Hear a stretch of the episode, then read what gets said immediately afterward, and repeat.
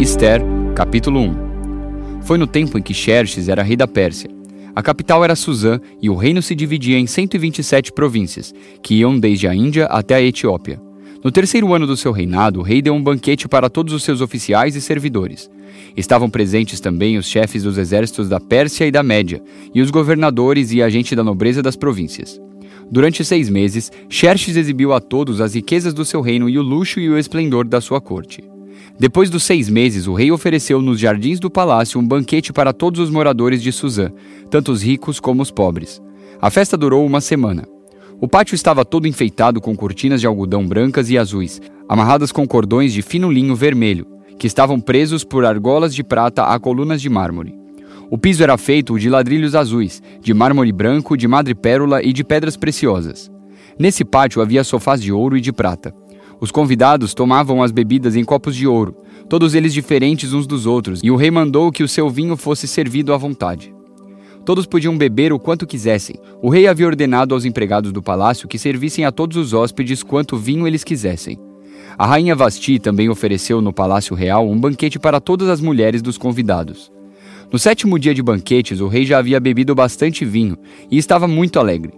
Aí ele mandou chamar os sete eunucos que eram os seus servidores particulares. Eles se chamavam Meumã, Bista, Arbona, Bigtá, Abagta, Zetar e Carcas. O rei ordenou que eles fossem buscar a rainha Vasti e que ela viesse com a coroa de rainha na cabeça. Ela era muito bonita e o rei queria que os nobres e os outros convidados admirassem a sua beleza. Mas a rainha não atendeu à ordem do rei e por isso ele ficou furioso. Antes de tomar qualquer decisão, o rei consultava os entendidos em questões de lei e de costumes. Portanto, mandou chamar os conselheiros, em quem ele tinha mais confiança, isto é, Carcena, Setar, Admata, Tarsis, Meres, Marcena e Memucã. Estes eram os sete ministros da Pérsia e da Média que ocupavam as mais altas posições no reino e serviam como conselheiros íntimos do rei. Ele perguntou: Eu, o rei Xerxes, mandei por meio dos meus servidores uma ordem à rainha Vasti, mas ela não obedeceu. De acordo com a lei, o que deve ser feito?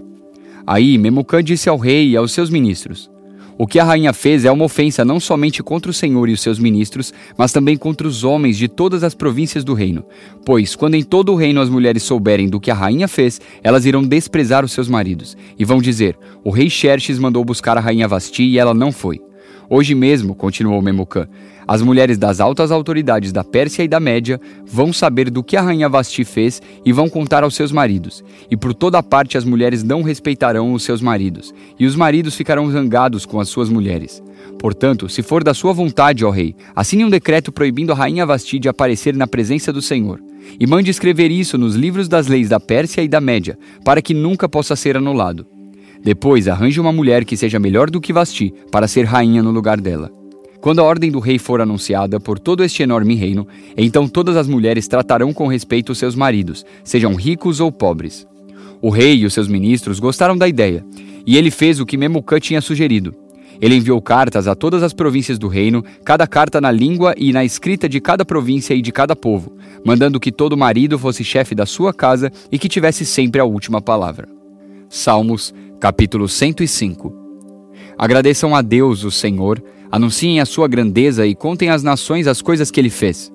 Cantem a Deus, cantem louvores a ele, falem dos seus atos maravilhosos. Tenham orgulho daquilo que o Santo Deus tem feito, que fique alegre o coração de todos os que adoram a Deus, o Senhor. Procurem a ajuda do Senhor e estejam sempre na sua presença.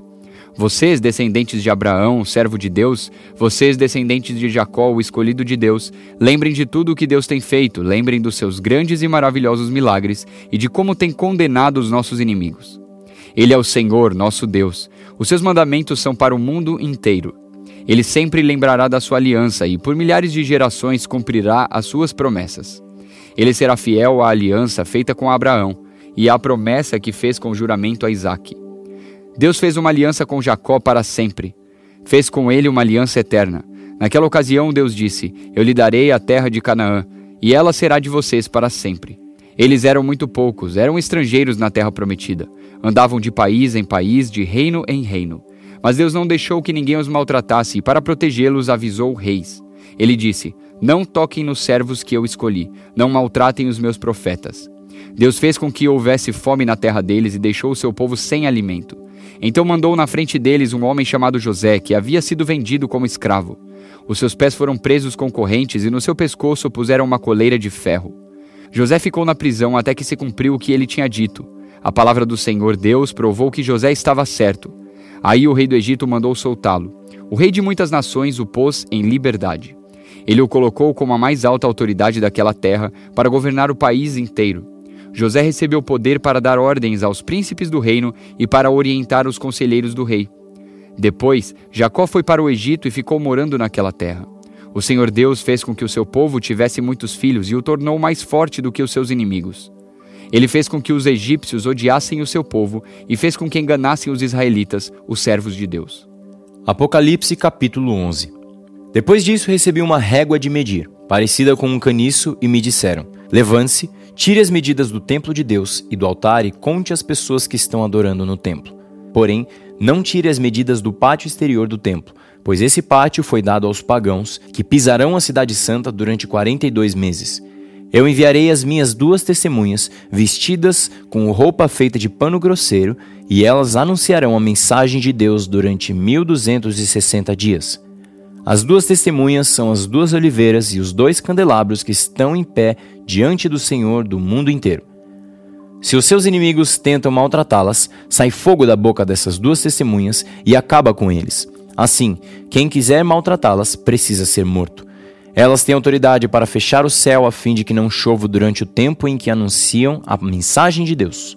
Têm autoridade também sobre as águas para que virem sangue. Têm autoridade ainda para ferir a terra com todo tipo de pragas quantas vezes quiserem. Quando as duas testemunhas acabarem de anunciar a sua mensagem, o monstro que vem do abismo lutará contra elas. Ele vencerá e as matará, e os seus corpos ficarão na rua principal da grande cidade, onde o Senhor delas foi crucificado. O nome simbólico daquela cidade é Sodoma ou Egito. Durante três dias e meio, os povos de todas as nações, tribos, línguas e raças olharão para esses dois corpos e não deixarão que sejam sepultados. Os povos da terra ficarão felizes com a morte dessas duas testemunhas. Vão comemorar e mandar presentes uns aos outros, porque esses dois profetas trouxeram muito sofrimento para a humanidade. Mas depois desses três dias e meio, um sopro de vida veio de Deus e entrou neles e eles se levantaram. E todas as pessoas que os viram ficaram com um medo terrível. Aí os dois profetas ouviram uma voz forte que vinha do céu e lhes dizia: Subam aqui. Enquanto seus inimigos olhavam, os dois profetas subiram ao céu numa nuvem. Naquele momento houve um violento terremoto. A décima parte da cidade foi destruída e morreram sete mil pessoas. As outras ficaram com muito medo e louvaram a grandeza do Deus do céu. O segundo ai já passou, mas olhem, o terceiro ai virá logo.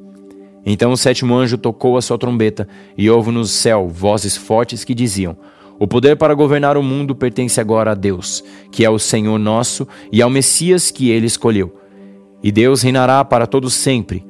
Aí os vinte e quatro líderes que estavam sentados nos seus tronos diante de Deus ajoelharam-se, encostaram o rosto no chão e adoraram a Deus, dizendo: Ó Senhor Deus Todo-Poderoso, que és e que eras nós te damos graças porque tu tens usado o teu grande poder e começaste a reinar. Os pagãos estão muito furiosos porque já chegou o momento de mostrares a tua ira e a hora de os mortos serem julgados. Chegou o momento de recompensares os teus servos, os profetas, e todo o teu povo, e todos os que te temem, tanto os importantes como os humildes. Chegou o momento de destruires os que matam pessoas na terra. Então se abriu o templo de Deus, que está no céu, e a arca da aliança foi vista lá dentro. E houve relâmpagos, estrondos, trovões, um terremoto e uma forte chuva de pedra.